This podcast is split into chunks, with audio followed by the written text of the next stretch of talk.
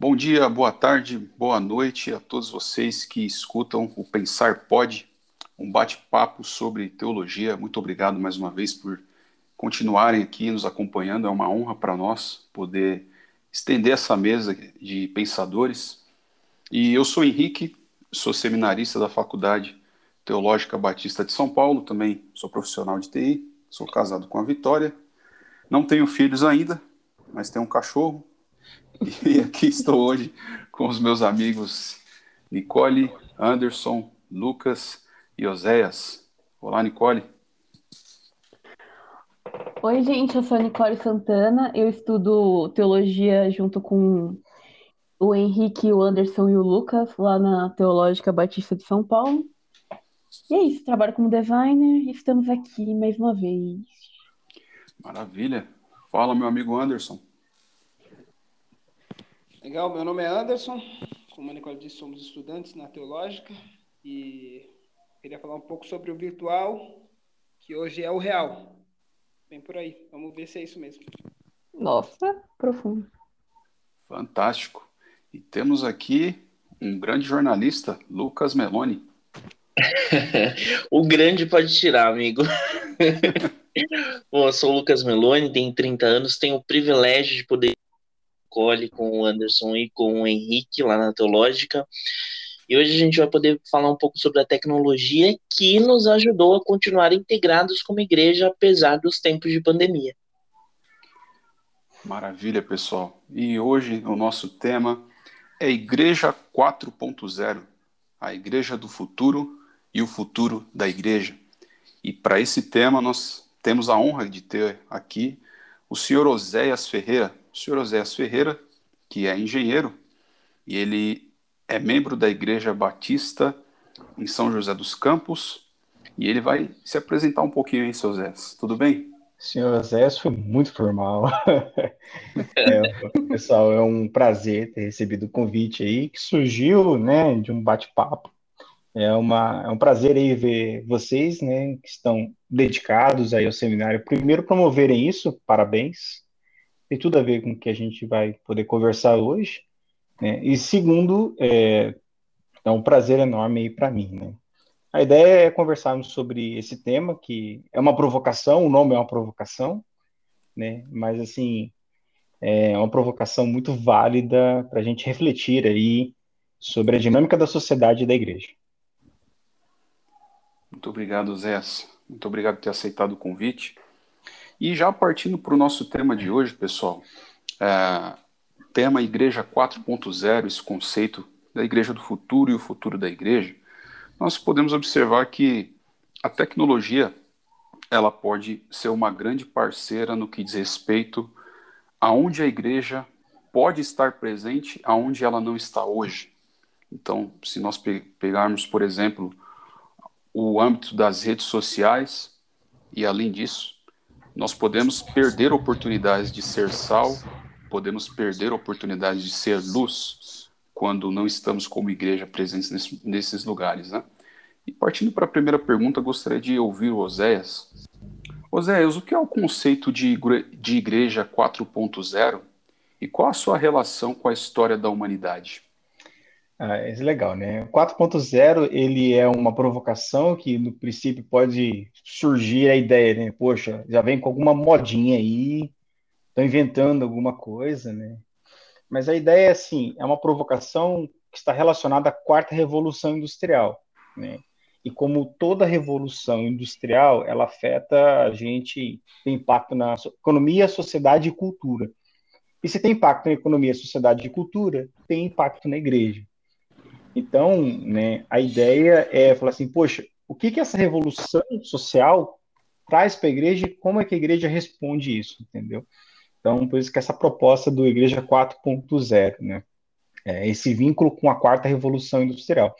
Nós tivemos, então, assim, ao longo da história, né, algumas é, fases é, da humanidade é, que, assim, os últimos 300, 400 anos tem sido de intensa movimentação social, né?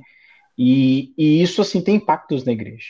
Então, é, a primeira coisa que é necessário esclarecer é que, assim, quando a gente fala igreja 4.0, a gente não está falando de uma nova igreja. A gente está falando de uma igreja que age de uma nova forma, né, diante disso daí que a sociedade apresenta. É, mandamentos, aquilo que é a base da fé cristã, precisa ser totalmente separado do que é cultura local de cada igreja e do que é método em que cada igreja opera, como que ela realiza a obra cristã. A gente não pode misturar essas coisas e quando a gente mistura essas coisas, a gente acha que certas coisas estão na Bíblia e não estão, elas são desejos, tem a ver com cultura local, e, e outras coisas têm a ver com o método como você faz algo, né? É, você pode fazer evangelismo de diversas formas. Alguns optam pelo tradicional papelzinho ali entregando na rua. Outros falam, não, a gente faz com base em, é, sei lá, é, células. Então, assim, isso é método. Né? Jesus disse, vão evangelize o mundo. Beleza. Como? Como tem várias maneiras de fazer. Né?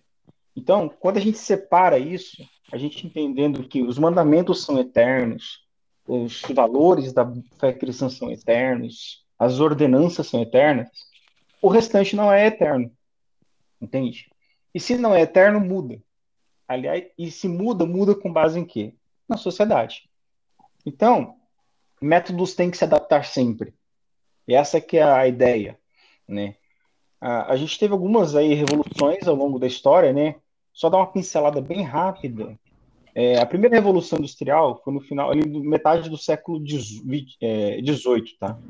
Ela consolida um capitalismo que veio formando os estados nacionais através do mercantilismo, do século ali 15 ao 18 E aí, bom, isso formou os estados e os estados aí consolidaram o capitalismo. Na Inglaterra ela aconteceu, ela tem uma, uma né, como todo mercantilismo também tem uma influência da reforma protestante, né? E ela marca algumas transformações na sociedade. Então, assim, diminui a influência da Igreja Católica, né? É, ela tem um período aí que é o período iluminista que acontece, né? E a marca dela é a invenção ali da máquina a vapor de James Watt, que aconteceu em 1765, tá? E começa a migração maior das pessoas do campo para a cidade. Então começa a manipular ferro, carvão, energia, né, com a máquina a vapor. Tá? Começa as pequenas empresas de produção. Isso aí durou em torno de 100 anos. Depois veio a segunda revolução industrial, que basicamente ela ampliou isso. Então foi século XIX, ali em torno de 1850, 70, e foi até a Segunda Guerra Mundial. Então, é, você tem, por exemplo, Thomas Edison inventando a lâmpada elétrica. O domínio da eletricidade e agora eu tirando a máquina a vapor e colocando a máquina elétrica, eu ganho potência. E aí eu começo a operar sobre o aço, sobre o petróleo, né, e começa a máquina elétrica. Então, você começa a tornar um monte de coisa possível. Você tem iluminação, gente. Você tem iluminação da cidade, da rua. Né? Isso torna possível. E aquela rua que você andava ali só na lamparina, de repente você tem luz elétrica, iluminação pública. Né? Então, isso tem impacto, sabe? A sociedade ela começa a aumentar né, a presença nas cidades, né? começa o, a produção em massa, né? Você começa ali a, a Ford começa ali primeira década ali de 1900, ela já começa com Fordismo, que é a produção em massa, né? Mais aquela empresinha, não, é um negócio agora em linha, em série, velocidade, produção e vai você começa a ter os movimentos sociais, como sindicatos, organizações. É nesse período que o Marx escreve o Capital, né? É, é nesse período aí que, que começa a formar os sindicatos, como na Polônia, e coisas do gênero. Aí vem a terceira, Revolução Industrial, que ela, a segunda ela dura em torno de 80 a 100 anos. Tá? A terceira é a Revolução Tecnocientífica, pós Segunda Guerra Mundial, né? E ela é marcada por quê? Comunicação comunicação. Comunicação eletrônica, robótica, genética e outras coisas. Tá? O capitalismo financeiro surge, né, já não é mais o capitalismo só industrial, é o financeiro. Aumenta as multinacionais, porque as empresas ganham grande. Essa produção em massa faz com que as empresas cresçam. Né? E isso possibilita o quê? Que as, as transmissões de informação fossem cada vez mais rápidas. E as pessoas começassem a interagir ao redor do mundo. O mundo começa a diminuir.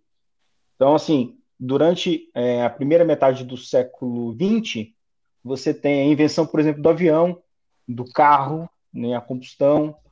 E aí isso começa a ser produzido em massa, isso começa a dar acesso às pessoas, as pessoas começam a se movimentar mais ao redor do globo e também elas começam a se comunicar com mais velocidade.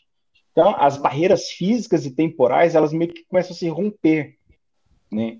E, e assim, isso vai a todas as culturas, né? Isso tem impacto em cultura, em tradição, em língua, história. Então, isso tudo começa a se mesclar, começa a se romper também, por quê? Porque surge o efeito da globalização, né? Em que, assim, poxa, a ideia de que você está aqui e daqui a 10 horas você está na Europa, tipo, é um negócio, assim, que tem impacto social tremendo. Isso dura em torno de 50 anos. E aí vem a quarta revolução industrial, que é a da cibernética, né? É, que a gente está vivendo agora, é a revolução digital, a tendência disso, né, característica é 100% de automatização de fábricas, sistemas cyberfísicos, que a gente vai falar um pouco daqui um pouco, é, nanotecnologia, neurotecnologia, inteligência artificial, impressoras 3D, drones, biotecnologia, comunicação absurdamente instantânea ao redor do globo, massificação do mundo digital, a pandemia só veio acelerar isso daí, que era um processo que estava ocorrendo. Então, assim, a sociedade era impactada por serviços digitais, uma nova economia, uma economia digital, né? E massifica o quê? Automação, massifica a comunicação, e aí você começa a ter uma interação do mundo digital e o mundo físico, né? Que a gente chama de sistemas cyberfísicos. Então, cada era dessa, cada revolução dessa teve um impacto na sociedade que, por sua vez, impactou a igreja, né? Quando você tem ali é, o, crescimento do racionalismo, você começa a questionar Deus. Como é que a igreja responde esse trem? É, é, poxa, as pessoas estão se conectando o tempo inteiro e elas começam a ver outras culturas e outras coisas, como a igreja responde a isso? Como que a igreja se comunica com as pessoas na velocidade com que as pessoas se comunicam com as pessoas, entende? Essa é a questão. Fantástico, Zé. É, uma das coisas que você falou aqui que é muito notável, né, sobre essa questão de que dos métodos que eram utilizados nesses séculos que marcaram as revoluções, um, dois, três e agora a quarta que temos venciado.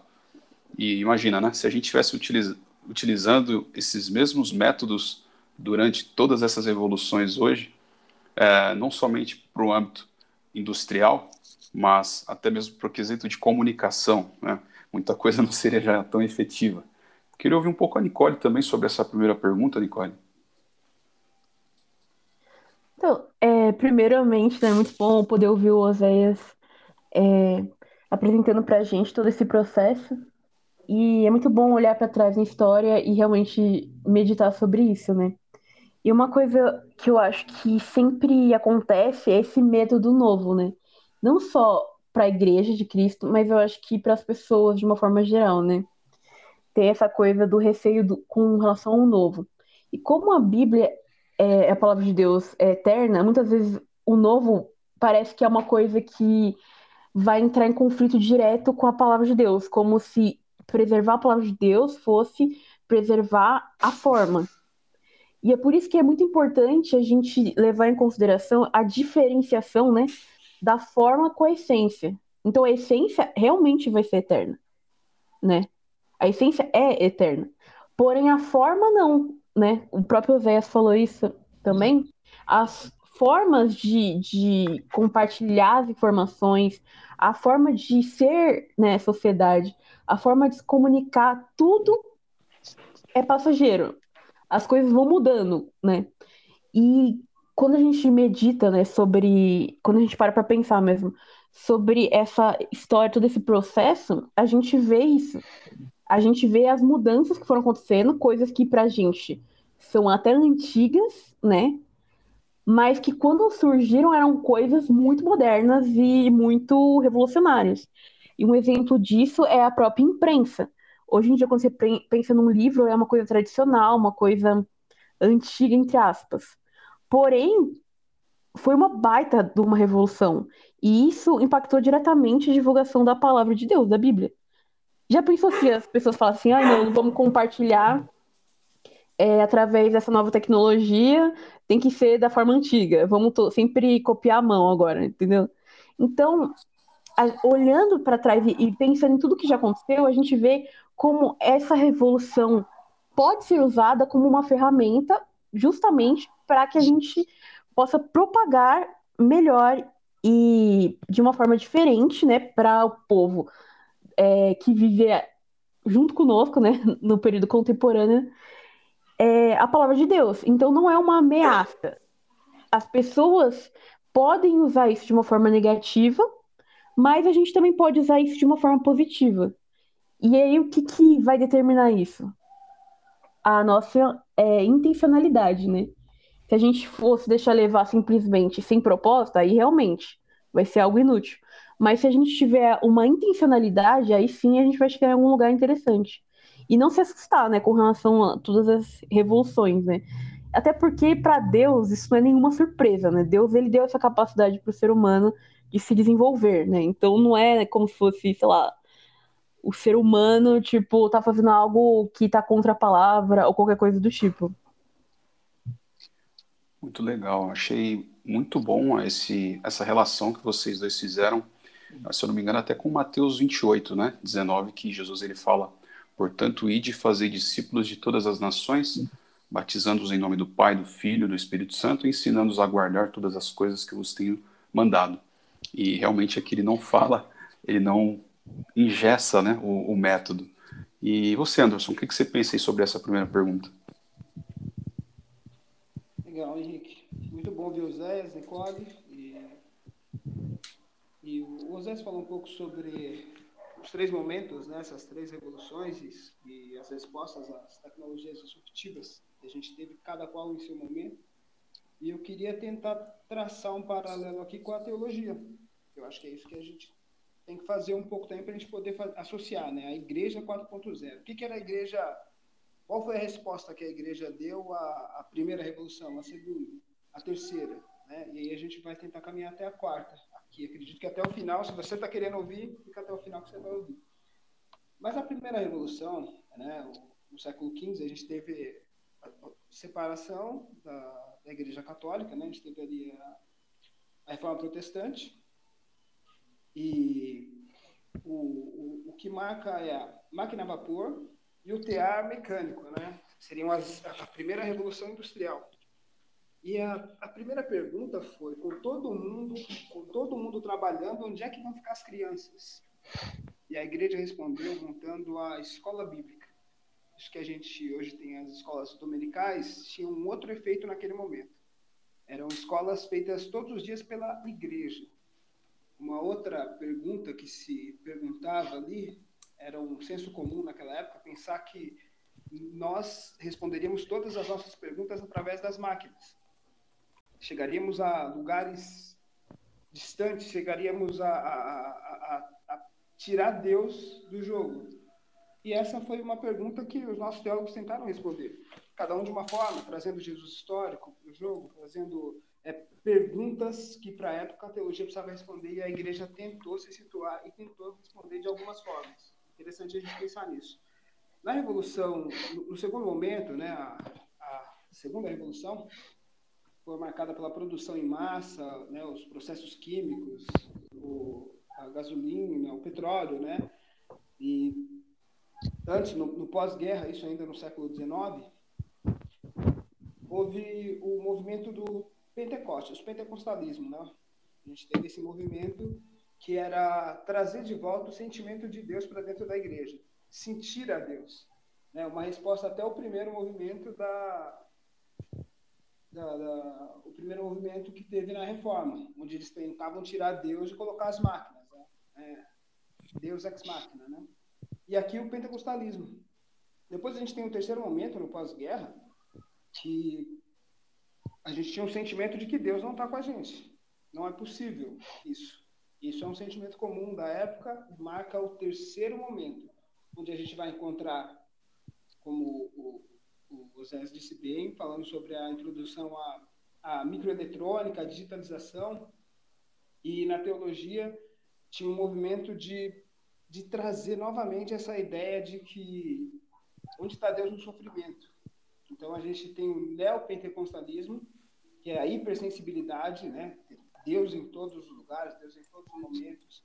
E aí a teologia também fala um pouco sobre essa libertação dos pobres, esse, onde os países ricos, como é que os países ricos é, se relacionam com os países pobres através de Deus, e onde é que Deus está nesse momento. Então, gerou a teologia da libertação, depois a teologia da missão integral.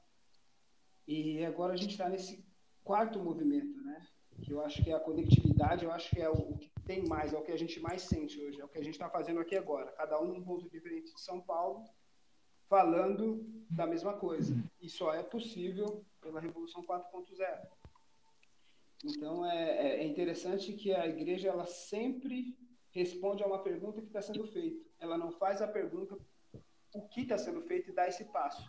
Talvez esse nosso pensamento, tentando olhar a igreja no futuro, seja uma resposta importante para nós hoje, porque a igreja sempre foi provocada para. Mas eu acho que a gente tem que estar, tá, a gente tem que entender que movimento é esse e fazer algum, alguns momentos antes dela ser provocada. A igreja não precisa ser provocada para fazer. É necessário que a gente entenda em que momento da história a gente está e o que, que a gente tem que fazer com ela. Né? O, o que, que Deus quer que nós façamos nesse tempo onde a conectividade, né, a internet das coisas, a gamificação, as big datas, o que, que isso gera para nós, né? Até pensando nós como seminaristas. Então, eu, eu penso um pouco nisso. O que, que é essa igreja 4.0? Para falar bem a verdade para você, eu ainda não sei mas acho que a conectividade é o que eu penso de mais importante, mas acho que é uma resposta que a gente vai ter que responder no, até o final do episódio. De fato, Anderson, é, eu gostei muito dessa sua resposta, porque ela nos faz pensar sobre como hoje nós podemos servir, né? E durante todas essas revoluções, a teologia, a igreja, ela veio buscando de suas formas, dos seus tempos, responder com algo ali para atender as necessidades da época. E hoje a Igreja 4.0, eu creio que seja essa exigência de como vamos responder as questões atuais, de quais formas, né? E você, meu amigo Lucas, o que, que você pensa? Bom, pessoal, muito importante tudo que vocês é, disseram, é, pegando ainda um gancho no que o, o Oséias e o Anderson falaram. A igreja é um organismo vivo e ela é, é, é viva tal qual a palavra de Deus, né? E olhando para a história, a gente observa algumas pessoas que tinham esse espírito vivo mesmo de, de levar a palavra e de é, movimentar a sociedade em que, em que viveram. Uma das pessoas que, eu, que me né, vem à cabeça assim foi John Wesley. Inclusive, ele foi o precursor dessas, desse modelo de escolas é, bíblicas, né, diárias, enfim, com aquelas reuniões e tudo mais. Mas John Wesley, se a gente observar, ele usou o que ele tinha à mão naquela época dele, né? O que que era? Ele ia à porta das carvoarias para pregar a palavra de Deus para aquelas pessoas.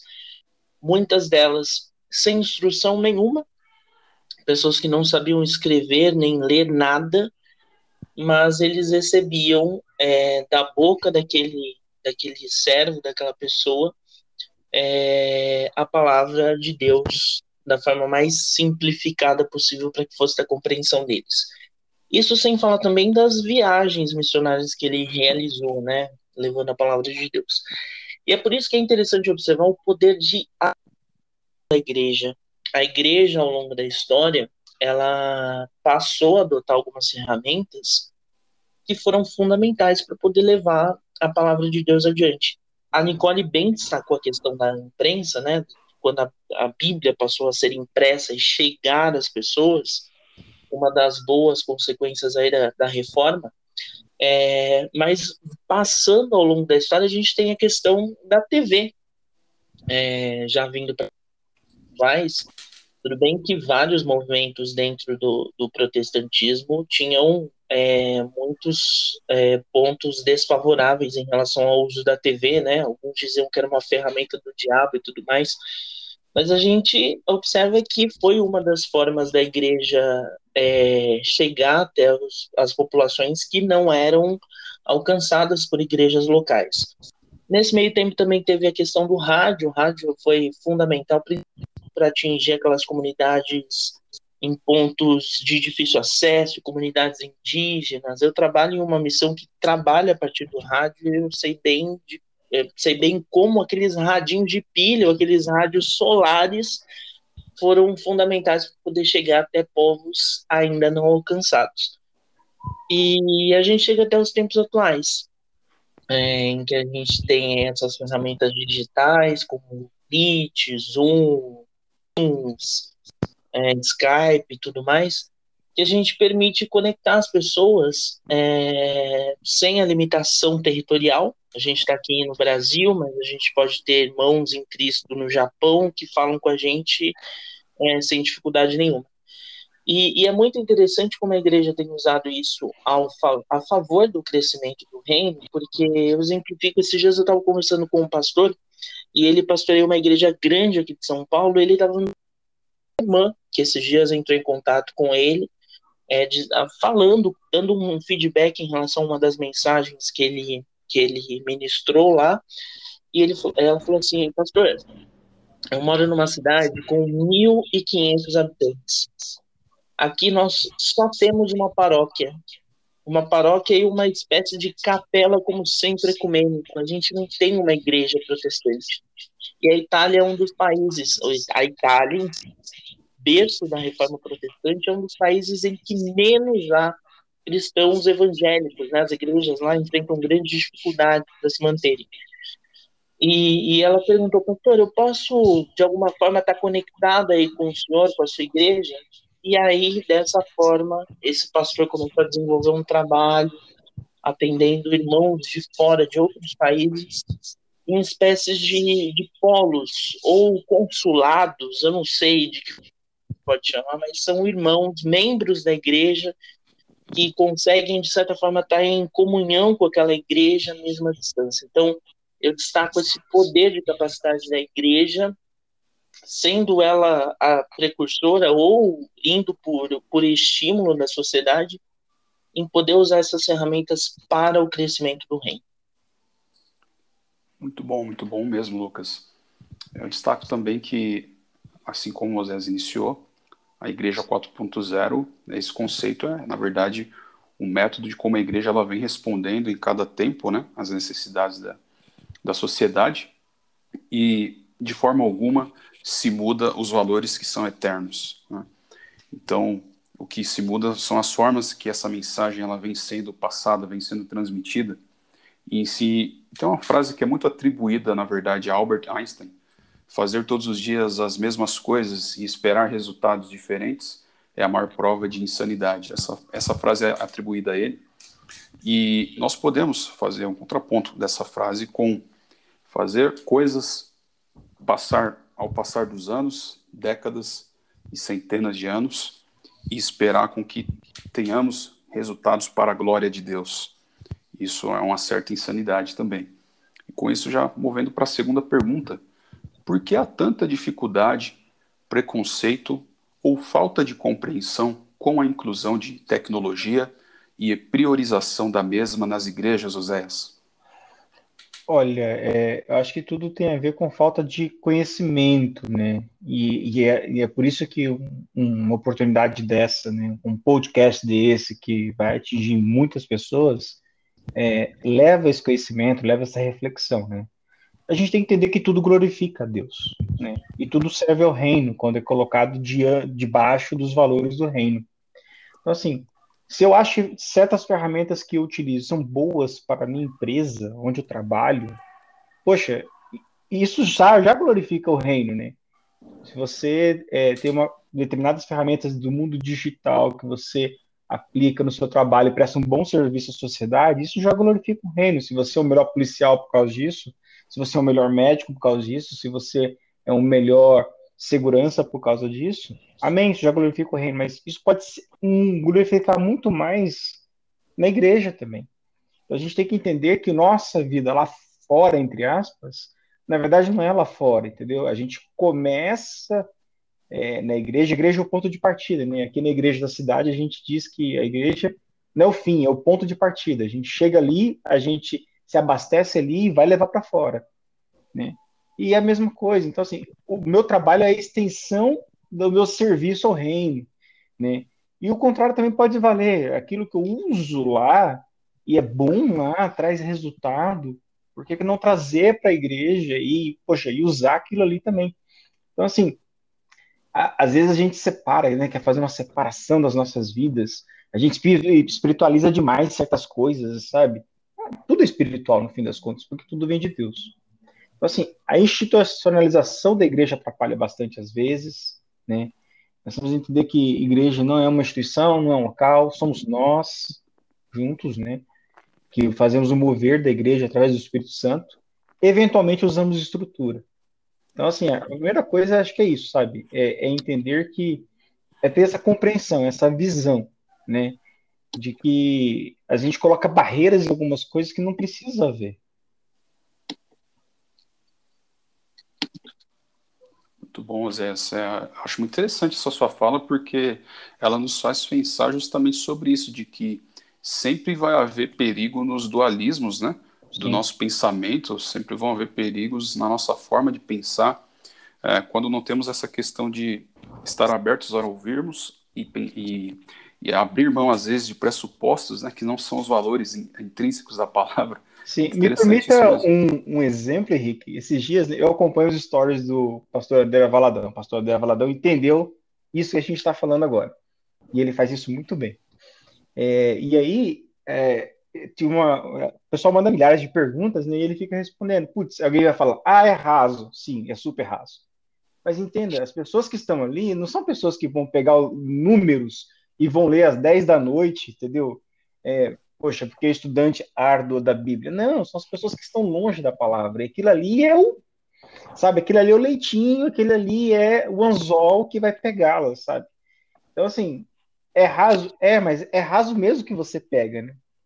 E aí uma pessoa falava assim, nossa, eu tenho vontade de servir a Deus, mas é, eu não tenho tanto tempo, eu trabalho muito no hospital e são muitos plantões e eu gostaria de ter mais tempo para servir a Deus. Poxa, na verdade não foi ele não que respondeu não, foi foi uma outra, foi eu esqueci quem foi a pessoa agora, mas assim Aí ela respondeu, né? Olha, você já está servindo a Deus.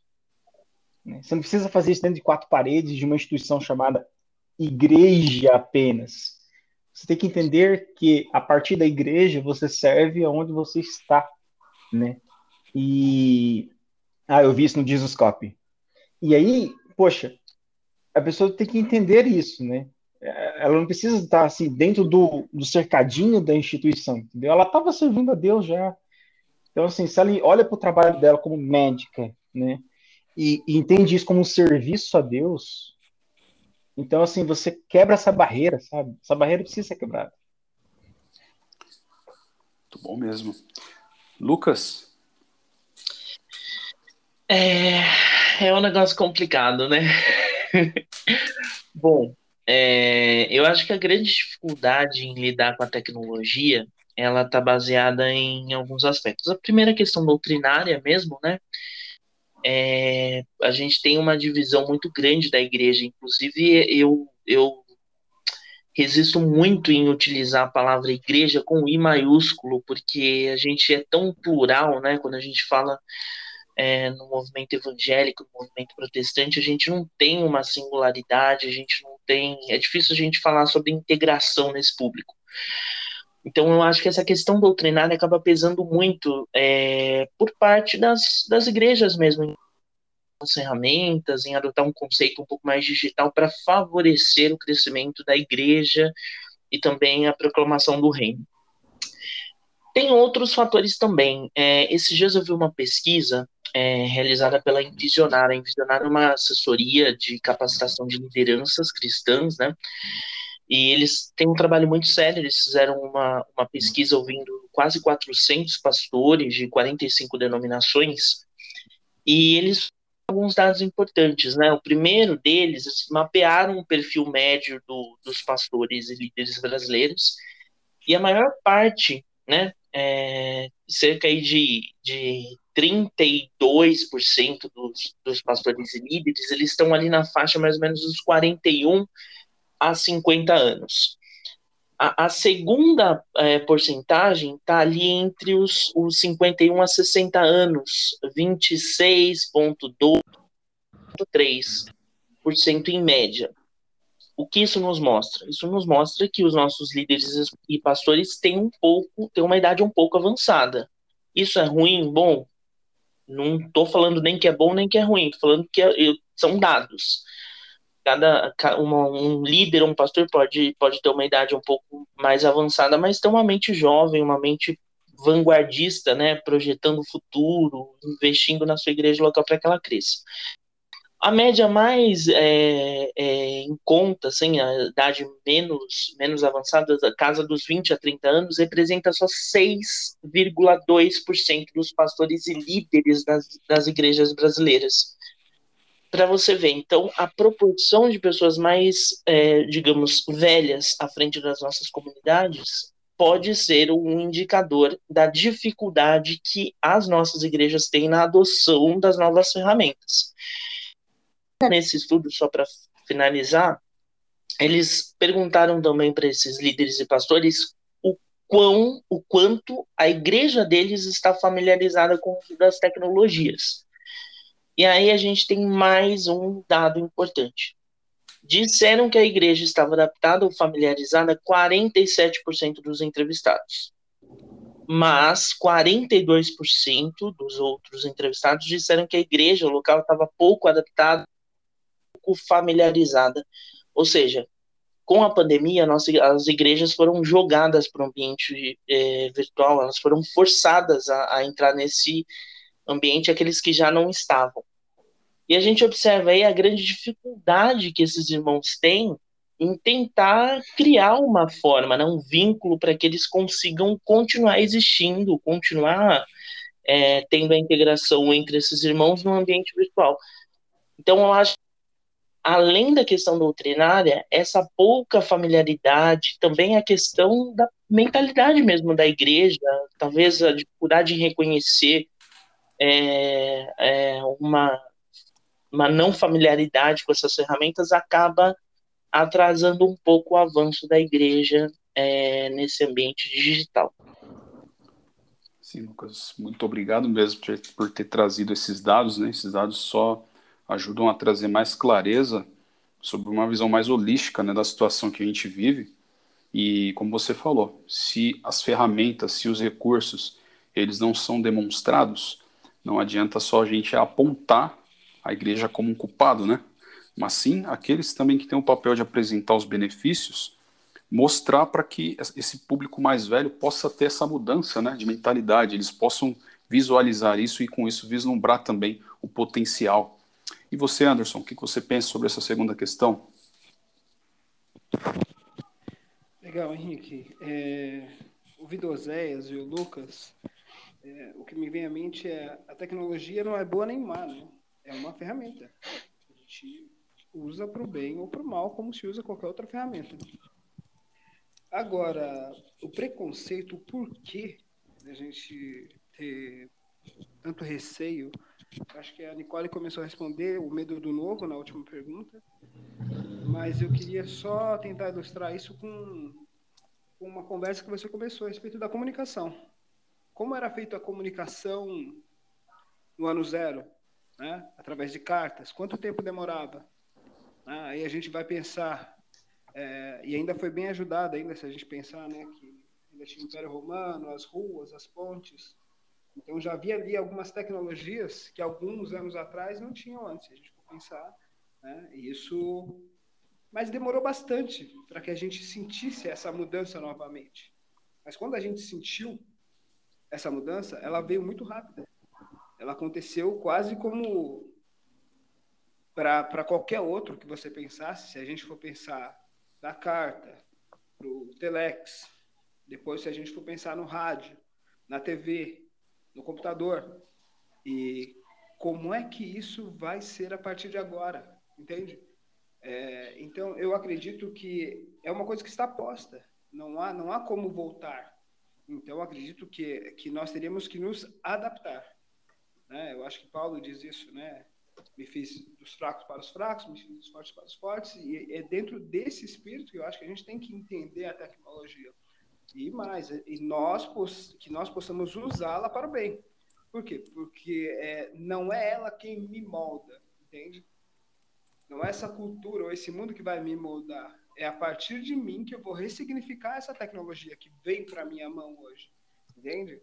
Então, acho que a gente passou por isso um pouco, falando sobre igreja digital, alguns podcasts atrás, mas eu acho que faz total sentido aqui a gente tentar ir por esse caminho, né? Se, se há 20, 30 anos atrás eu conversar com alguém falando que daria para operar uma criança dentro da barriga da mãe, seria algo louco.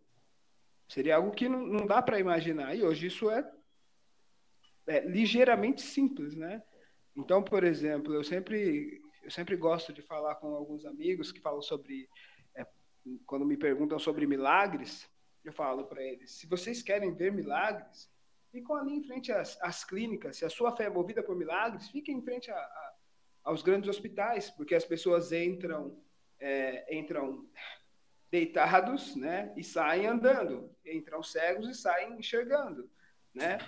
se a nossa fé é movida por milagres, hoje, hoje a milagre, os milagres da, da, da tecnologia são visíveis para quem quer ver, para ter a fé. Se é necessário que você veja para que você tenha fé, você vai até lá e vai ver. Mas eu acho que não. Eu acredito que a nossa fé é uma fé no impossível, uma fé num Deus que é capaz de fazer muito mais do que a gente imagina, né, ou deseja. Então, por exemplo, acredito que esse preconceito com a tecnologia tem a ver sim com a idade, tem a ver sim com a ideia do, do que o Oséias disse.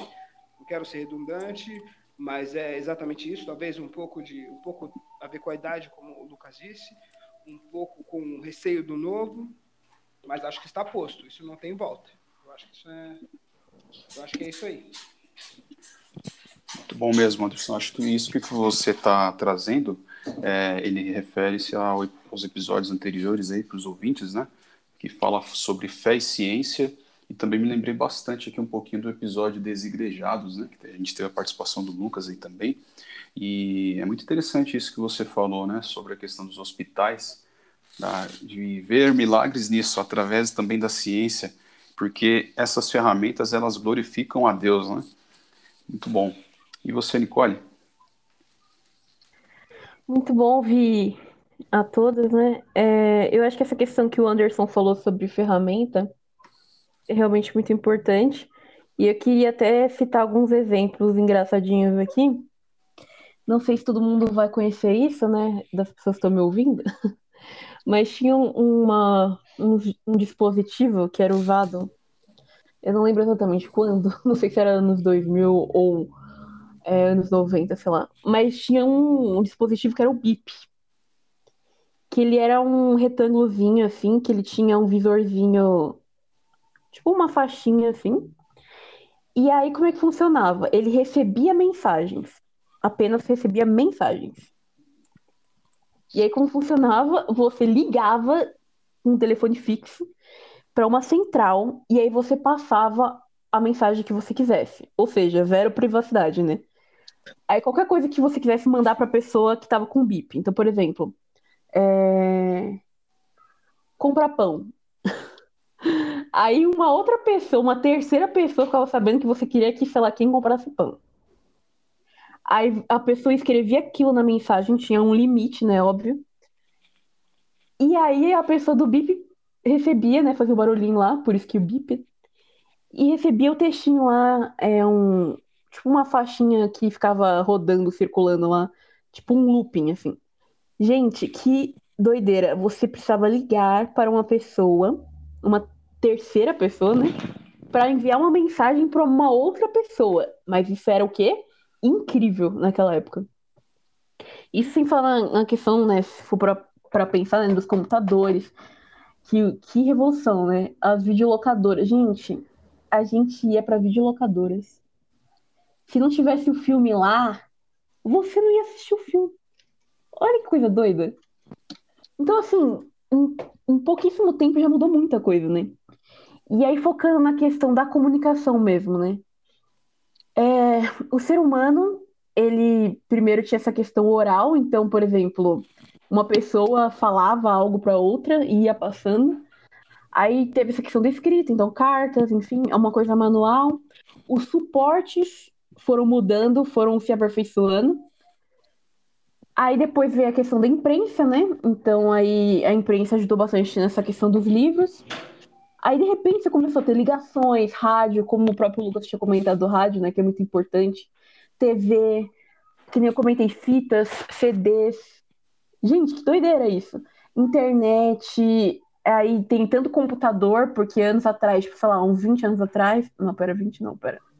Uns. Ah, não lembro quanto tempo, mas enfim. As pessoas se comunicavam pelo computador. Tipo, MSN, coisa do tipo assim. Depois, né, hoje em dia, a gente leva o celular para qualquer lugar. O celular virou um computador melhor que os computadores daquela época. E hoje em dia a gente também tem vários aplicativos, enfim. Às vezes a pessoa não sabe nem, as empresas, né? Não sabem nem dosar muito os aplicativos. Mas a questão é que a gente tem essas coisas disponíveis e você pode usar isso como? Como uma ferramenta para comunicar. Aí por que o medo? Por que esse receio? Na minha opinião, o que marca mais, assim, o que realmente faz com que tenha esse bloqueio é algo chamado tradição. E como o Zé comentou, as pessoas espiritualizam a forma. E a tradição humana é justamente a forma das coisas, né? Que é diferente da essência. E o próprio Jesus disse para os fariseus: vocês seguem tradições humanas. Olha só que doideira, né? E a gente, o que a gente segue? Será que a gente segue a palavra mesmo, a essência, ou a gente segue tradições humanas, né? Então, muito do que a gente faz na nossa vida, até como igreja mesmo, assim, são tradições humanas. Por que, que as cadeiras ficam daquele jeito? Por que, que a pessoa fica sei lá onde? Por que, que isso? Por que, que aquilo? São tradições. A maioria das coisas não são essência. Por que, que não pode ser uma roda, entendeu? Por que, que tem que ser aquele formato? Tradição. Mas será que foi sempre assim? Não, era diferente. E com relação à tecnologia, é a mesma coisa. Então, por exemplo, que nem eu comentei, antes as pessoas escreviam cartas. Paulo mesmo falava, eu gostaria de estar com vocês. Mas ele escrevia o quê? Uma carta. Hoje em dia a gente gostaria de estar juntos. Mas o que a gente faz? Lives, a gente faz ligações, a gente faz, sabe, videochamadas. Então é a mesma lógica, né? Então o que eu acho que faz as pessoas se prenderem muito é realmente essas tradições, seguir tradições humanas, né? E, e a gente tem que enxergar a tecnologia como um privilégio também, né? Porque, fala sério, é, que nem o Lucas comentou, a gente pode é, conversar e estar tá junto com pessoas fisicamente distantes, né? Que ele deu o exemplo da mulher lá da Itália. E eu tive essa experiência o ano passado, é, de poder conversar com um amigo meu que estava na França e aí eu pude ajudar ele na fé dele, que estava meio que voltando assim para a fé, ele passou um período meio complicado. Voltou e eu pude encorajar ele e ele pôde participar de e tá participando de reuniões online. Se a gente estivesse lá na igreja fisicamente, ele não ia poder participar das reuniões. Então é aquela coisa, né? Por mais que a gente gostaria de estar juntos fisicamente, mas uma pessoa pôde estar lá justamente pelo fato de ser online o negócio, entendeu? Então, assim, a gente tem que também se desprender dessas tradições humanas, né? Eu acredito que a idade pode influenciar um pouco, mas eu não acho que é só a idade. Porque tem gente que é novinho e também tem essa mentalidade é, muito presa na tradição. Eu acho que essa distorção entre você estar preso à essência e você estar preso na tradição, né? Então eu vejo dessa maneira. Muito bom mesmo, Nicole. Eu gostei demais aí do exemplo que você trouxe do, do BIP e me fez recordar até a infância, né? Eu tinha um bip da Motorola, não largava ele, era muito legal. Olha que chique, ele tem um bip, gente. então, foi... Que isso. Foi bem popular nos anos 80, anos 90, né? Muito, muito legal mesmo esse exemplo que você citou e também contribuindo com, com as falas de vocês, é impressionante como elas se conectam. Uh, e hoje é muito comum no ambiente uh, religioso criticarmos idolatria, né? E quando nós falamos sobre idolatria, ligamos aos nossos irmãos católicos e somente a questões de, de imagem ou ritos. e nos esquecemos de que o, preser o preservar apenas formas, métodos, e não abrir mão daquilo, mas muitas vezes deixar de conquistar mais pessoas para Jesus, aquilo também pode ser uma idolatria. E isso acaba acontecendo hoje. Então, essa dificuldade que tem hoje, esse preconceito, às vezes pode ser também uma idolatria. Às vezes são pessoas que amam, elas preferem mais aquele, aquela forma, aquele dogma, e vai haver também a falta de amor, a falta de abrir mão do eu, do ego, né? Para realmente ter a mente aberta e experimentar o novo, sem, é claro, é, perverter ou sem, é claro, é, violar os valores eternos. Né? E aí a gente vai partindo agora para a terceira questão. Como nós podemos ser cristãos ativos no mundo digital? Então, essa é a última pergunta. Hoje, uh, obviamente, nós temos temas polêmicos, temas muito difíceis, e aqui vai um desafio para essa roda de conversa desses amigos aqui hoje e também os nossos ouvintes. Lidar com isso é necessário muita sabedoria, muita paciência. É, nós temos uma diversidade de igrejas é, e contrastes de recursos é, enormes. Então, como nós podemos investir né, em tecnologia e viver nesse mundo de acordo com essas diferentes realidades e, ao mesmo tempo, fazer diferença nesse mundo, Azés? É, é muito bom né, ter esses insights assim. E assim, a primeira coisa que a gente precisa entender é que nós temos um potencial gigantesco em mãos. Né? E esse potencial pode influenciar e pregar 24 horas por dia. Cara, um post que você coloca no Instagram, ele fica 24 horas lá. Né? Se for um, um sei lá, um Reels no Instagram, né? se ele for um Story, ele fica 24 horas lá. Ele tá lá 24 horas só esperando alguém passar para ver. Ali, ó, já foi. Então, assim, é, pô, a, a, moda agora é ser digital influencer. Cara, seja um digital influencer de Jesus tanto na vida real, também na digital também. É, você vai influenciar moda, vai influenciar um monte de coisa, legal, tudo bem, não tem nenhum problema. Mas, poxa, ser um digital influencer de Jesus. Por quê? Porque o recurso que você tem na mão, que é um celular, tem mais capacidade de, de, em termos computacionais do que a missão Apollo 11 que foi para a Lua. Entendeu? É infinitamente superior e toda a conectividade que você tem. Então, assim, você pode abranger pessoas num nível assim absurdo, né? Uh, a indústria a gente tem um conceito que é o gêmeo digital, né? Que basicamente é o quê? Você tem um equipamento, uma máquina, um robô, um sistema, é, você tem a representação fiel dele no mundo digital. Então, que você opera num e você faz o deployment no outro, funciona. Né? É, e isso está crescendo muito, né? A gente também tem que ter essa ideia, né? De que eu tenho a minha vida real, em que eu né, testemunho de Jesus, mas eu tenho o meu digital que também faz a mesma coisa. A, a diferença é que o digital amplifica o alcance. Né, ele só amplifica. O segundo é parar de perder tempo com coisas inúteis, sabe? Assim, tanto nas redes sociais, né, que assim eu vejo as pessoas perderem muito tempo. Poxa, é, não que você não pode ter lazer na rede social. Eu gosto, eu gosto dos memes, sabe? Eu acho super legal. Mas a, às vezes a gente tem que tomar cuidado que aquilo que né, ultrapassa, né? E é uma perda de tempo. E a gente está com ali, ó, um canhão na mão para poder difundir o reino de Deus, né? Sobre todos os aspectos, né? A, a gente perde muito tempo, né? Por exemplo, né? É, o, o, o Lucas citou uma coisa que é legal, né? Sobre essa questão do tradicionalismo, né? É, que a gente querer preservar coisas, né? Que não são valores do reino, né? eu, eu vejo assim tem igrejas que estão se digitalizando, estão se preparando. Não adianta você pegar e transmitir o seu culto online se você não se preparou para aquilo, se você não usa técnicas de comunicação adequadas, você simplesmente não vai atrair público. Então, assim, não é simplesmente pegar e, poxa, conectei uma câmera e joguei lá.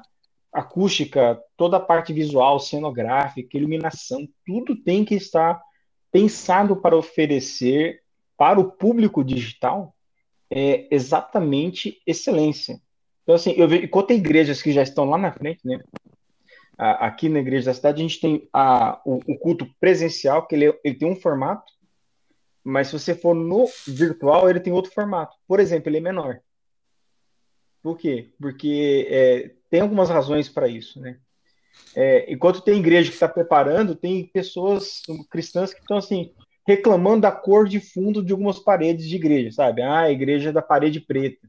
De uma forma super preconceituosa, assim, ele nem sabe por que, que a parede é preta. Ele nem sabe que toda uma lógica de que, poxa, se eu quero concentrar a atenção do ouvinte ali, né? Se eu quero poder gerenciar melhor o meu staff, se eu quero trabalhar iluminação, se eu quero trabalhar diversos aspectos, inclusive para transmissão digital, eu preciso tirar tudo aquilo que tira foco, né? E uma das razões para você utilizar esse tipo de jogo de cores é essa: é focar a atenção da pessoa né? e desprender a atenção de coisas externas. E tem gente criticando isso, tem gente usando isso, entendeu? É, essa que é a diferença, né? Outra coisa é ter conteúdo de qualidade. Então, assim, não adianta a gente querer ser digital influencer, né? E aí levar é, heresias digitais pro povo, né?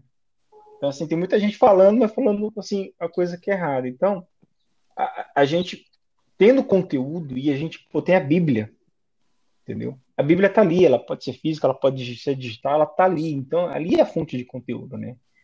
E a gente pode levar isso para qualquer lugar do planeta. A gente pode fazer o evangelismo digital. Ah, Oséias, putz, é, mas tem que ser presencial. Claro que tem que ser. Nada como substituir um abraço. Mas entenda que, às vezes, o abraço não vai chegar por você. Às vezes vai ser como. Né, é, você vai ser só uma, uma fonte, sabe? Como a Nicole disse, ela daqui influenciou alguém lá, e esse alguém tá lá, poxa, daqui um pouquinho começa a frequentar uma igreja local lá, né? Que vai dar um abraço que a Nicole nunca vai poder dar, talvez, a menos quando ela estiver em Paris. Em breve. Então. Meu sonho. então, assim, você entende o poder desse negócio? Né? Então a gente tem que usar as coisas para o reino. Pô, você tem um TikTok, usa para o reino. É chinês mesmo, é chinês. Ah, tá liberado lá, tá. É lá mesmo que vai entrar, filho. Né? Então, se a gente tem ferramentas que são boas, corporativas, né? E eu não falo somente daquilo que é o, o digital, o Zoom, isso aí já, isso aí meio que já tá, tipo assim, mais para trás. Eu falo em coisas mais potentes ainda, sabe? A gente tem que utilizar, né? Paulo, ele fazia tudo com cuidado, zelo, absurdo, né? Porque, porque ele fazia com competência, né? E, e, e, assim, o Espírito Santo, ele age, mas ele sempre age em parceria com a gente, né? É, antes do povo atravessar o Mar Vermelho, Deus pediu para Moisés ir lá e estender o cajado, sabe? É, por quê? Deus precisava que Moisés fizesse aquilo? Não, não precisava, mas Deus está falando, participem comigo. Né? Participem comigo, sabe? Participem do milagre comigo. Então, a gente precisa entender isso. Né? A gente precisa de olhar para isso como uma janela de oportunidade incrível Deus estar presente em locais e fazer missão, fazer evangelismo, ou influenciar de um jeito que, poxa, eu nunca poderia fazer se eu não tivesse isso, entendeu? Nunca poderia fazer isso. Então a gente tem que, é, não pode ter medo de inovar e tem que utilizar tudo isso para o reino de Deus. Fantástico, Zé, fantástico mesmo. Gostei do que você falou sobre parede preta, viu? Já ouvi muita gente falando isso daí. Já estou é. entregando aqui. Temos que tomar cuidado, porque às vezes a gente não sabe, é, por não saber, entendeu? Assim, pô, assim, a gente tem que se perguntar, por que isso? Né? Há diversas maneiras da gente pegar e fazer a coisa, sabe? Por exemplo, você pode evangelizar com o antigo folhinha de papel. Só que aquilo é eficiente para os dias de hoje? em que papel, né, as pessoas não estão usando mais papel, é eficiente? É errado? Não é errado, mas é eficiente. Né? Eu quero promover, sei lá, a própria Escola Bíblica Dominical, né? ela surgiu num contexto maravilhoso e ela prestou um grande serviço para a humanidade. Mas quando você olha para o centro urbano de hoje, em que as pessoas elas, elas consomem produto digital on demand, ou seja, quando ela quer. Ela consome, ou quando ela pode, né? Claro.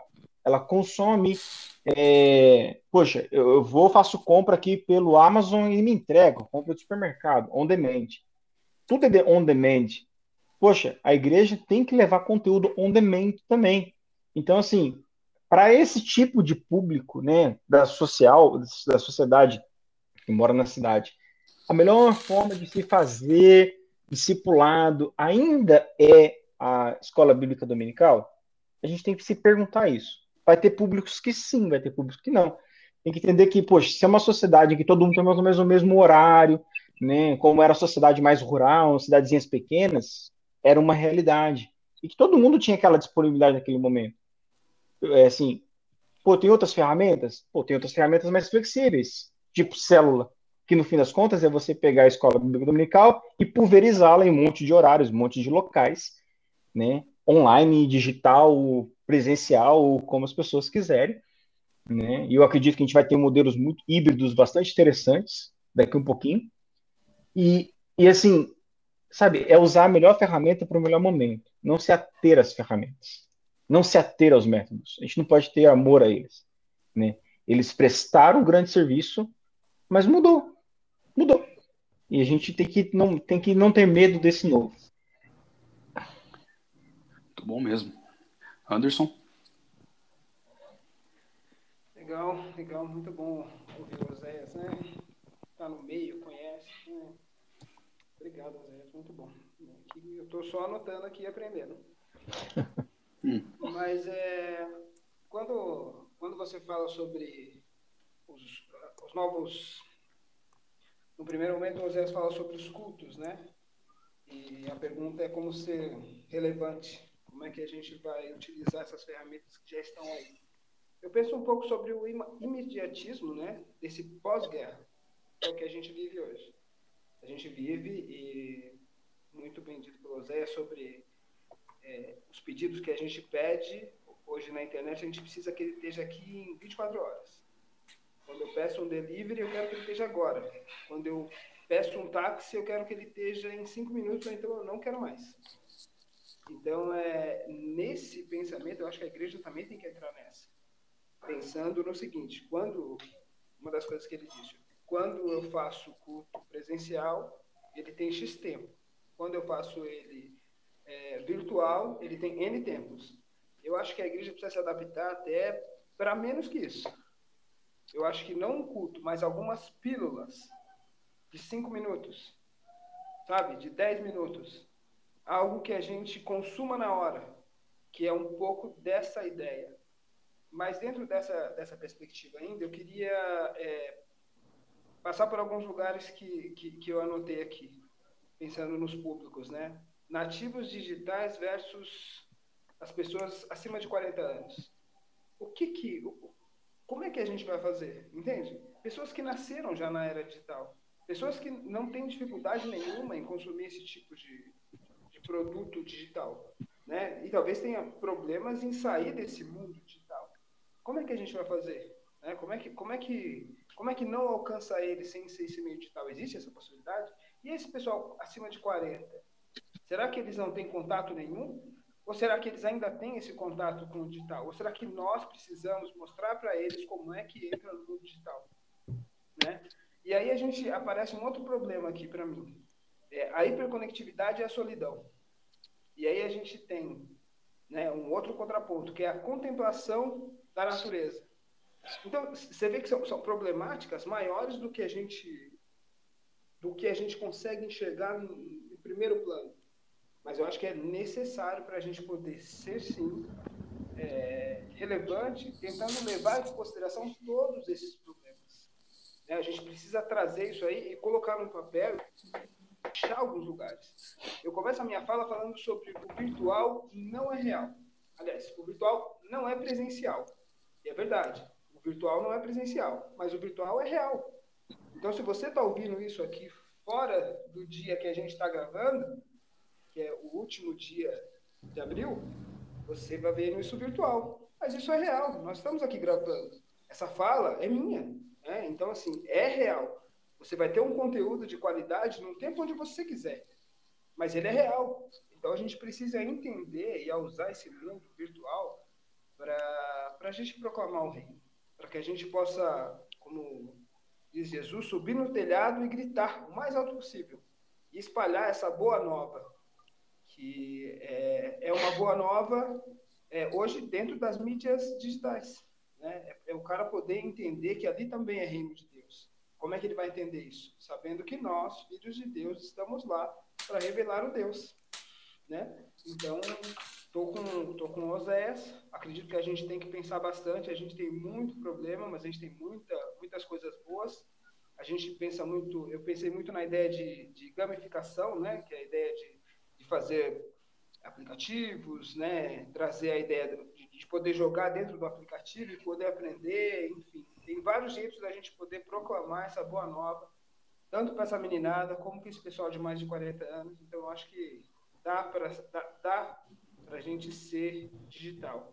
Agora, eu só não sei se a gente vai ser essa igreja 4.0, ela vai ser igual à igreja 3.0. Eu acho que não. E essas misturas que o Odés falou, dessas formas híbridas, eu acho que é importante a gente estar de olho e a gente ser parte dessa resposta que está sendo feita à pergunta agora. Assim que eu penso. Muito bom mesmo, Anderson, que é um desafio, é, que até você havia falado sobre Paulo, né? É, nós precisamos dessa sabedoria em, em, quais ambientes, né? Viver e como viver, né? Queria ver um pouquinho também da Nicole. Eu achei bem interessante o que o Zé comentou sobre a questão da ignorância. No caso, ele deu o exemplo da parede preta, né? Mas uma coisa que eu acho hilária é aqueles vídeos de internet que aparecem os músicos fazendo algum sinal com a mão e a pessoa fala, nossa, ele é satanista e tal. Gente, tem sinais que os músicos fazem para falar qual é a nota, entendeu? Tipo, e tem sinais que são um pouquinho esquisitos mesmo. Mas são sinais, tipo, que tem um significado. Então, por causa da ignorância, as pessoas acabam colocando tudo como se fosse capeta, né? Tipo, e às vezes é só, tipo, sei lá, perguntar, realmente, sei lá, né? Por questão de ignorância. Mas como a gente pode ser um cristão ativo, né? Então, primeiro, eu acho que uma coisa que está muito marcada tanto na igreja local, fisicamente falando, quanto na internet, é um negocinho chamado querer aparecer, né? Então, as pessoas, e eu não tô falando que as pessoas querem, as pessoas querem aparecer, beleza. Mas as pessoas também, elas têm medo, elas têm receio de que as pessoas vão falar, ah, olá, quer aparecer. Olá, tá se achando, né? E eu vejo que isso trava muita gente, né? Essa opinião que as outras pessoas vão ter de uma forma negativa, né? Do tipo, ai, a pessoa é metida, ela quer aparecer e tal. E também tem a questão da pessoa não se achar importante. Então, ah, quem sou eu, né? Porque, beleza, os caras lá são famosos e eles estão fazendo algo legal, mas assim, e quem sou eu, né? O que, que é o meu é, simples e humilde Instagram, né? Na fila do pão. Mas a verdade é que existe uma coisinha chamada influência e essa influência não é só é, do cara super master lá, entendeu? Não é só o Augusto Nicodemos do rolê, entendeu? No meu Instagram tem pessoas que não vão ver as postagens do Augusto Nicodemos. A pessoa vai ver as minhas postagens, mesmo que seja, sei lá, uns gato pingados de pessoa, mas vão ver as minhas postagens e não vão ver do Augusto Nicodemos. Que pessoas são essas, entendeu?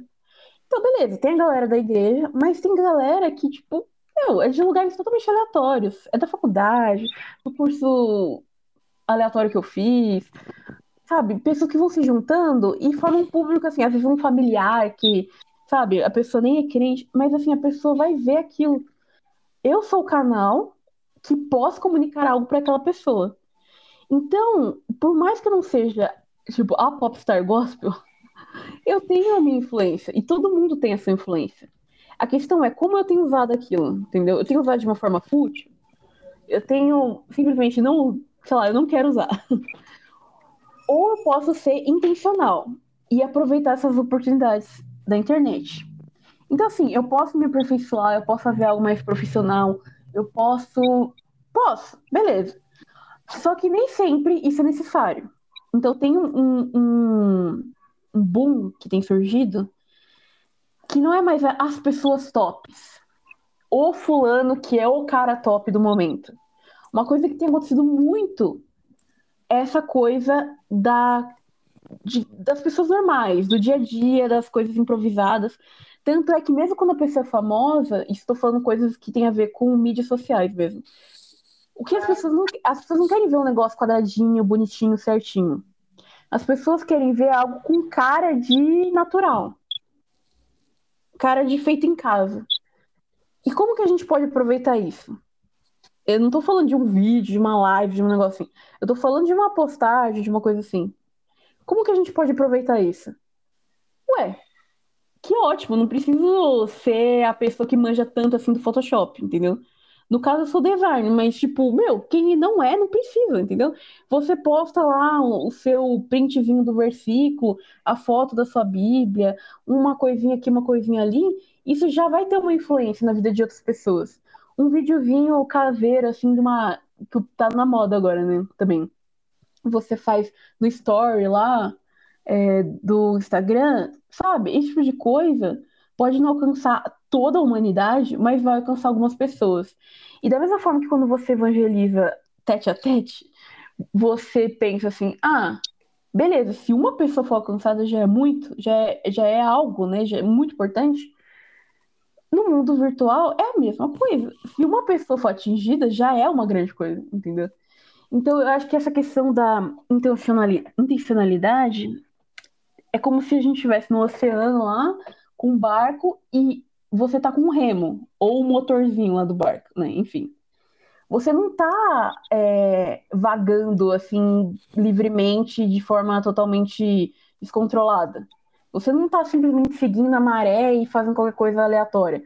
Você tá tendo controle daquilo que você está fazendo, você está seguindo algo com objetivo. Eu estou indo para tal lugar, entendeu? Então, essa é a intencionalidade quando a gente está usando é, esses meios de comunicação. E pode ser tanto quando você está tete a tete com alguém, quanto é, essas mídias digitais. E uma coisa que eu tenho, eu tenho vivido, eu tenho percebido, é que assim, beleza, tem as mídias sociais, como o Instagram, por exemplo, mas as pessoas, elas gostam também de ter a oportunidade de alguém que as ouça que pode ser algo virtual também. Então, por exemplo, videochamadas e coisas do tipo são momentos muito edificantes, ligações e tal. Agora, não é que você vai ligar do nada para a pessoa, porque hoje em dia ligar do nada é uma coisa meio feia, né? Olha que engraçado, né? Mas enfim. É, mas você pode combinar, você pode fazer coisas. Que nem, por exemplo, atualmente eu tenho feito um, um clube do livro com uns amigos meus. E pessoas que às vezes estão se sentindo solitárias e que nem às vezes parar para pensar muito nisso, porque elas estão na correria do dia a dia, elas participam desse grupo e elas falam: Nossa, como é bom poder estar tá aqui com vocês, compartilhando, conversando, trocando ideia, entendeu? E aí, nossa, mas onde vocês são? Ah, a gente é da igreja, eles sabem que a gente é da igreja, mas a gente está falando de livros, assim, sabe, clássicos é, da literatura brasileira ou internacional, assim, não necessariamente coisas teológicas. Então, isso é uma oportunidade, é tipo vida na vida, mesmo virtualmente, né? Então, claro, fisicamente é melhor, é muito mais legal. Mas é muito bom também a gente poder estar junto, mesmo que seja separado fisicamente. Entendeu? E outra coisa que eu gostaria de comentar para finalizar é que a gente está numa era da personalização. Não é comunicação de massa. Por mais que haja, assim, a comunicação de massa. Mas o que impacta é a comunicação personalizada. Tanto é que tem empresas que fazem aquelas coisas que eu, eu detesto, né? Que é pegar um, um criar uma persona lá, tipo, criar um personagem e mandar com o seu nome. Aí você fala, meu, eu sei que esse e-mail não foi digitado por um ser humano, que foi uma máquina, não gosto disso. Mas quando é uma coisa real mesmo, um ser humano mesmo do outro lado, que você está interagindo, isso é bom, isso é legal. E eu acho que isso responde um pouco essa questão da solidão que o Anderson comentou. Porque não é simplesmente você postar um, uma foto sua sorrindo. Nada contra, até porque eu faço isso. Mas é você ir além e você se conectar de verdade com pessoas, entendeu? Então essa é a oportunidade que a gente tem atualmente. Então, isso não é uma coisa restrita apenas para o pastor que vai fazer a live. Cada pessoa que compõe o corpo de Cristo tem esse papel e essa influência, inclusive no meio digital. E uma mensagem, uma ligação, algo pode realmente ser muito impactante para a vida de alguém. Muito bom mesmo, Nicole. É, é, gostei muito desse ponto que você falou, né? E é interessante notar também que Deus ele nos usa de uma forma única, né? Essas nossas diferenças, elas também vão manifestar a glória de Deus. Então, por mais que a gente ache que, ah, muitas vezes eu, eu não vou alcançar muita gente, é muito simples, né, isso aqui, Mas, de repente, você que vai alcançar alguém que não é o Augusto Nicodemos, não é lá o Jonas Madureira, não é o Oséias Ferreira que vai alcançar. então, é, Deus ele vai usar cada um conforme realmente ah, aquilo na simplicidade, né? E você, Lucas, o que, que você pensa sobre essa questão?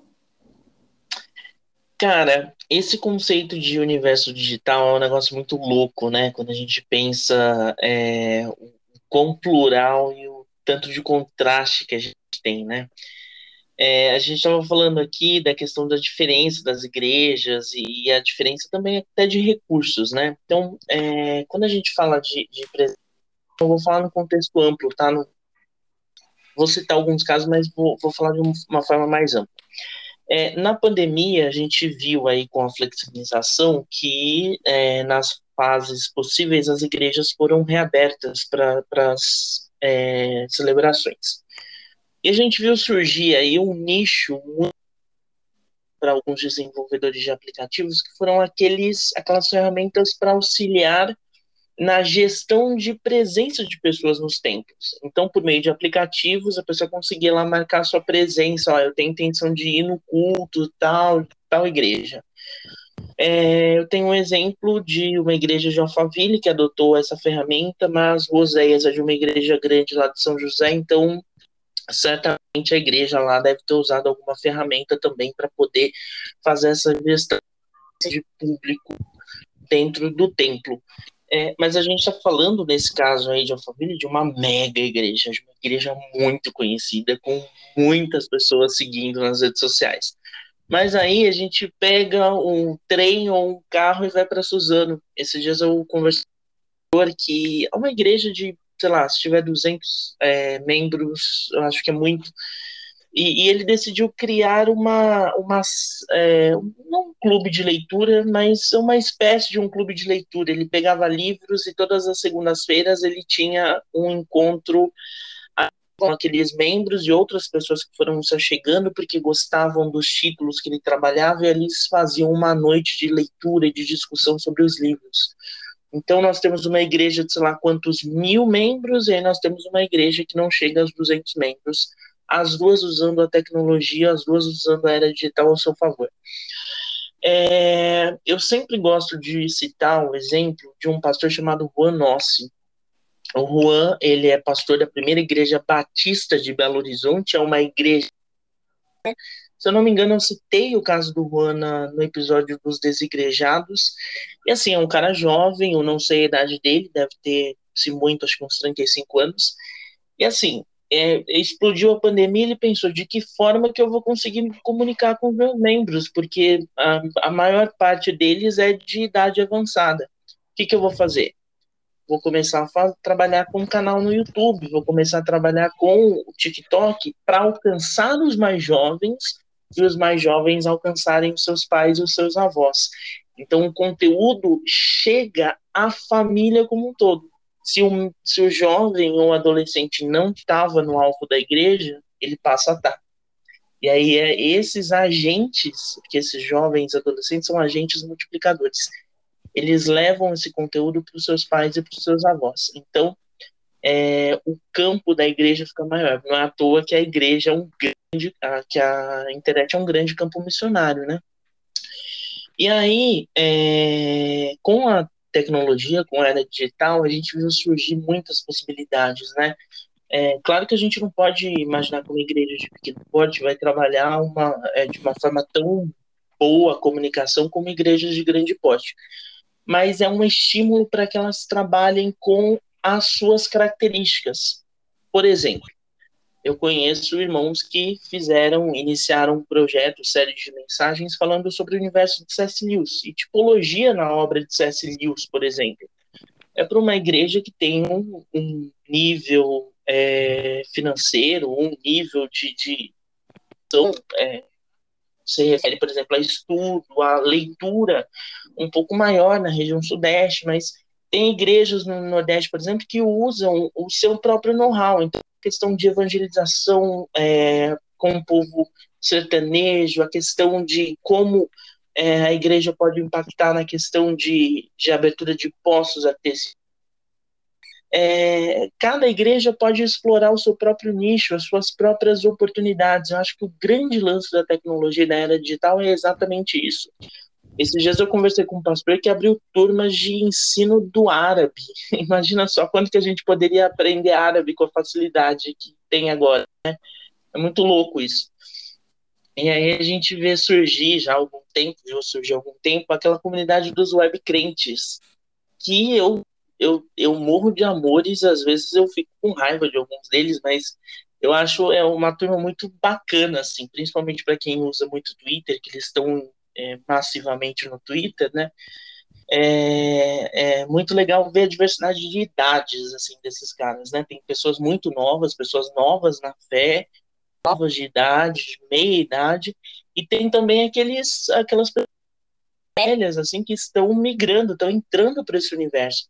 Esses dias eu vi com grande alegria um pastor, é, que eu pessoalmente não conheço, mas é, era, era seguido por algum desses web crentes, é, relatando que ele estava entrando para esse universo digital, que ainda estava penando um pouquinho, estava sofrendo um pouco com algumas coisas, mas ele relatava o cuidado dos, do, do rebanho dele em auxiliar em algumas coisas. Então, um líder jovem ensinando como usava o Twitter, é, um outro membro ensinando como ele podia ver um vídeo no YouTube, como ele podia compartilhar um vídeo no YouTube. É, e eu vejo muito esse lance da simplicidade. A simplicidade é uma coisa muito legal, muito legal dentro da característica da igreja. Meus amigos, Jesus gostava da simplicidade. Jesus não era burocrático. A passagem de Jesus nos mostra aqui por essa terra que ele não era burocrático. A prova disso é que ele escolheu homens que eram simples, eles não tinham instrução.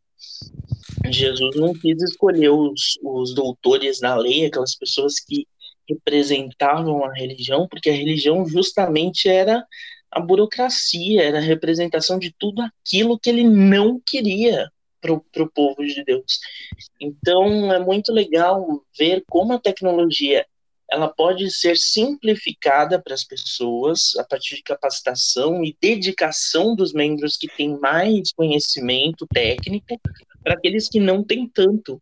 E como a tecnologia pode ser um estímulo para a igreja as suas características, os seus pontos positivos e ser suporte para outros irmãos que precisam de capacitação, auxílio, atenção e também é, companhia nessa jornada da vida cristã, né? É por isso que eu acho que a igreja é, presencial ela não vai ser afetada assim. É, quando a pandemia passar, a tecnologia vai continuar dentro da igreja e assim as nossas comunidades presenciais a gente vai continuar se reunindo com os nossos irmãos.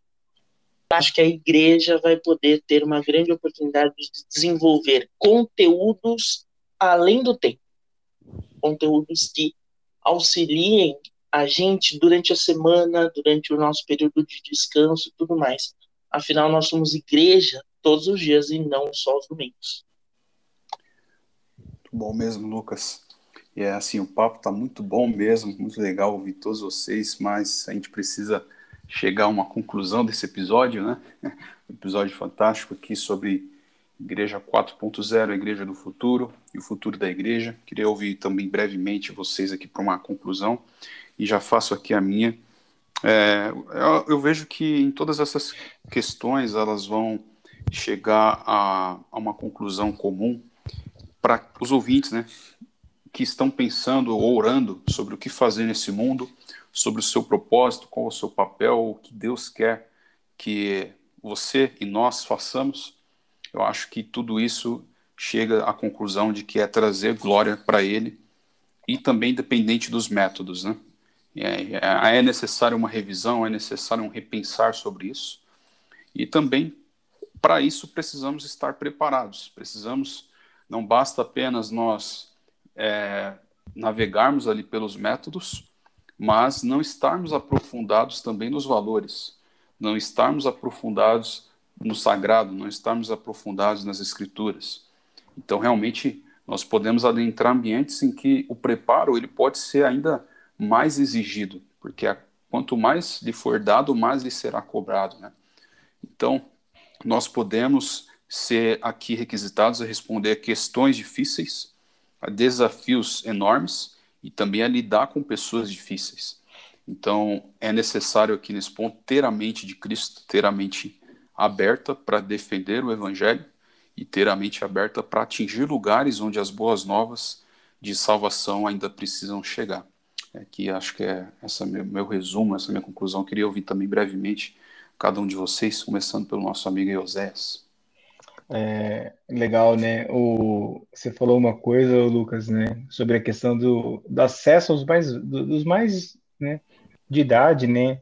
Eu digitalizei minha mãe já tem um tempo, sabe? E hoje, se eu quiser tirar o Wi-Fi dela, é um problema. Graças a Deus. E aí, esses dias eu tive uma coisa legal, porque é, tava tudo fechado e tal, minha mãe não tá podendo ir na igreja, né, fisicamente, então eu mando os links para ela, ela acompanha. E esses dias eu passei numa igreja, então a gente tava, assim, não tava tendo culto presencial, mas eu peguei lá, fizeram uma tacinha, né, com um pouco de pão, e, e eu levei para casa da minha mãe. E assim, ela ela ceou comigo, separados, com aquele, né, com aquela taça e aquele pão que a igreja preparou e mandou todo envasado e acompanhando o culto online. Né? E a gente saiu. E assim, no fim das contas, aquela taçazinha com pão, ela era a materialização do digital. O que, que eu quero dizer com isso? Não é o digital pelo digital, é o digital para amplificar o que nós já temos. Porque, assim como o Anderson disse, né, as pessoas elas continuam com seus fantasmas interiores, elas continuam com solidão. E olha, o digital também maximiza a solidão, tá? Gente com muita gente no digital, mas com pouco no real. E quem que pode oferecer no real coisas verdadeiras? A igreja, a igreja que oferece o abraço, o consolo, né? Então, é, assim, a gente pode olhar para todas essas ferramentas como algo que vai lá pescar a gente no digital para trazer para o real, né? E essas pessoas serem encontradas, sabe? Gente que está afastado e aí por, pela igreja, por aquilo que ela viu, foi alcançada através dessas ferramentas e vai voltar para Cristo. Então, é por isso que eu falo muito do, do híbrido, né? Que é assim, agora está numa panaceia do digital e tudo vai ser digital, e não, não vai. não vai. É novo normal. Novo normal é uma ova. Eu não quero novo normal. Né? A questão é o nosso normal que vai se atualizando, né? mas não é o que foi imposto. Né? E, e, e, o que acontece é que as igrejas se prepararem para isso, cada uma dentro do seu contexto, e assim as igrejas menores elas podem, e eu acredito que elas devem se associar inclusive para conseguir ter mais relevância, né, e ter conseguir ter mais estrutura, conseguir fazer as coisas, porque a gente teve um fenômeno de pulverização muito grande da igreja, tá? E por várias razões, algumas nem muito boas muitas vezes. E isso é um problema, né? Eu percebo que as igrejas mais preparadas elas estão conseguindo. Assim, igrejas menores que tiverem o suporte também vão conseguir, né? Mas é, é para trazer para o real, né? A gente falava antes de começar a gravar, né, da, da, importância da mesa na comunidade cristã e na vida das pessoas, né? É trazer para a mesa esse pessoal, entendeu? Que está abandonado, esse pessoal que está, assim, está enfadado também do mundo digital. Então a gente vai lá para pescar para trazer, entendeu? Por isso que essa coisa do híbrido é muito importante, né? É porque no híbrido que você vai ter o abraço de verdade, né? E pode ser não ser você, você pode ser o pescador Sabe a história de um, ah, ah, um planta, o outro rega e o outro que colhe? Então, que está na Bíblia? É assim, você pode estar tá plantando no digital e outro colher no real. Né? O importante é que aconteça. A, a igreja precisa dar respostas rápidas para eu finalizar aqui, entendeu? E assim, e não somente sabe, conferências, mas assim, ferramentas como Big Data, Analytics, conectividade, computação em nuvem, aplicação de inteligência artificial. Eu trabalho um pouco com isso, né? Eu nem falei muito no começo, mas eu trabalho um pouco com isso. E eu vejo que, assim, tem muita coisa para aplicar nisso, sabe? Tem que ser incorporado no dia a dia da igreja. Você já pensou se toda pessoa que digitasse no Google suicídio, ela recebesse automaticamente uma mensagem sobre vida e alguma pessoa real contactasse ela na hora? Por quê? Porque o algoritmo de inteligência artificial detectou que ela digitou aquilo? Mas é engraçado que já existe isso no Google e alguns aplicativos também. Já. Mas, Só assim, que não é exatamente assim, né? Mas assim, existe o. É, não existe para essa é, aplicação. Uma Ele mensagem pra... pronta, assim, e existe um número que eles recomendam. Né? Então, assim, mas isso a igreja tem que fazer também, entendeu? Porque, porque é a igreja que tem a mensagem de vida de verdade, né? É, já pensou você pegar e falar assim, poxa, quando eu vou decidir aonde que eu vou colocar a minha igreja, se eu faço uma análise, uma análise baseada em dados, onde as pessoas moram, a densidade de igrejas naquela região, é, o que acontece, por exemplo, a quantidade de crimes que acontece naquela região, de divórcios que acontecem naquela região, eu junto todos esses dados e eu falo assim, minha estratégia de evangelismo vai ser baseada nisso. Assim, é eu levar a palavra para atender a esse problema, né, que muitas das vezes não é tão visível, mas que você pode usar nesse tipo de ferramenta pode enxergar. Então, tudo isso pode glorificar a Deus. Se Paulo tivesse TikTok, se Paulo tivesse WhatsApp, se ele tivesse acesso a bilhões de e-mails, o cara escreveu meia dúzia de cartas que, através do Espírito Santo, impactaram o mundo completamente. Imagine se tivesse uma lista de bilhões de e-mails, WhatsApp, processamento paralelo em nuvem. Então, assim, a, a, a, ideia é essa, sabe? Que uma igreja que adere, bem aderida nessa né, revolução digital, ela vai maximizar os pilares da fé né, com métodos novos, com valores eternos, né, e isso, com isso, alcançar mais gente. É trazer para a mesa real esse povo perdido que pode estar ali a um story de ser alcançado. Aí com isso eu concluo. A gente poderia continuar isso longe. Fantástico, Zé, verdade. Lucas? É, eu super concordo, acho que a gente podia abrir até uma temporada só sobre isso daí. Mas é, vou acabar até repetindo, meio que na minha última, na minha última participação, eu já meio que com. Mas é exatamente isso que o Oséias falou, e, e a, a, a, oportunidade da igreja é muito grande nesse momento, né? Eu também acredito em um modelo híbrido, em um modelo que nós tenhamos as nossas celebrações iniciais, pós-pandemia, se Deus quiser, e tomara que logo acabe isso, em nome de Jesus. É, é, mas que nós vamos ter também os nossos encontros durante a semana e, e nós poderemos desenvolver outros projetos de discipulado, de acompanhamento, de é, fortificação de vida cristã. É, acho usado para a igreja brasileira, e aqui eu arrisco usar um I maiúsculo, né? Com cuidado, mas eu arrisco, é, de que a igreja tem uma opção de, de aprender como fazer outras coisas, né? usando ferramentas que são usadas pela sociedade, é, partindo, do, partindo do princípio básico da Bíblia, da gente respeitar o Evangelho, levar a sério o Evangelho, e que esse Evangelho, que Cristo seja refletido em todas as ações da igreja. É, eu acho que a pandemia, triste que seja, por mais é, complicada que seja, acabou até contribuindo com a igreja quando levou é, aqueles que do universo digital para o universo digital. É aquilo. É, nem sempre a gente começa a fazer alguma coisa já sabendo, né? A gente não tem treinamento para tudo na vida. Muita coisa a gente aprende pelo caminho. A gente aprende a andar de bicicleta caindo. Então, às vezes a gente vai levar uns tombos da vida, mas a gente vai aprender. Verdade, Lucas, verdade mesmo. Anderson? Eu só tenho a agradecer. É, muito bom, um bate-papo super importante, mas e deixando aqui, né, a ideia. A ideia não é esgotar, não, a ideia é realmente balançar, que a pessoa que chegou até aqui já tem um monte de dúvidas na cabeça, e a ideia é exatamente essa. Nós fazemos as respostas, esperamos construir, nós, nós fazemos as perguntas, esperamos construir a resposta juntos, né? Não só nesse bate-papo, né? Mas para todos aqueles ouvintes que estão com a gente. Então é importante pensar assim nessa igreja 4.0. É importante saber quais são as perguntas que virão. Mas é mais importante de tudo é não descartar. A gente não tem que descartar nada. Todas as ferramentas que Deus nos dá, nos tem dado durante todos esses tempos é para glorificar Ele. Então a gente tem que aproveitar e usar bem. Quero agradecer muito ao Oséias aqui, ao Henrique, Nicole e ao nosso brother Lucas, que tá aí com a gente já quase de casa já, né, mano? Família, obrigado. Amém, Anderson, obrigado. Nicole?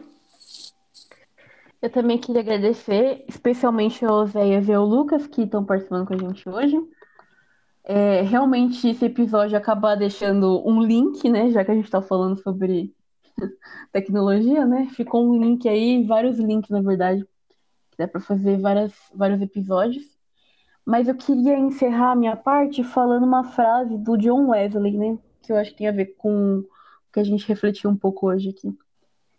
Faça todo o bem que você puder, com todos os recursos que você puder, por todos os meios que você puder, em todos os lugares que você puder, em todos os tempos que você puder, para todas as pessoas que você puder, sempre e quando você puder. Fantástico. Essa frase ela resume muito bem, Nicole. Excelente mesmo. É, eu queria também deixar aqui, pessoal, as redes sociais, se o Zéias e o Lucas me permitirem, de ambos esses nossos convidados ilustres.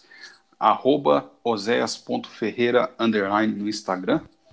E no Twitter, tá? Arroba oséiasferreira, underline. Tem mais algum, Oséias, que você gostaria de compartilhar? Acho que eu mais uso. Perfeito.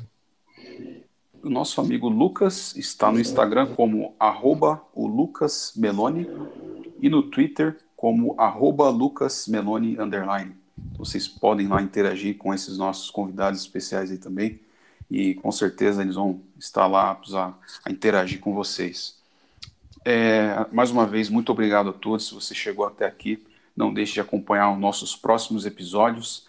Siga-nos no nosso Instagram, está lá, arroba pensarpod e vamos continuar juntos aí nessa roda, nessa mesa de conversa. Até mais, um grande abraço a todos vocês, até o próximo Pensar Pode.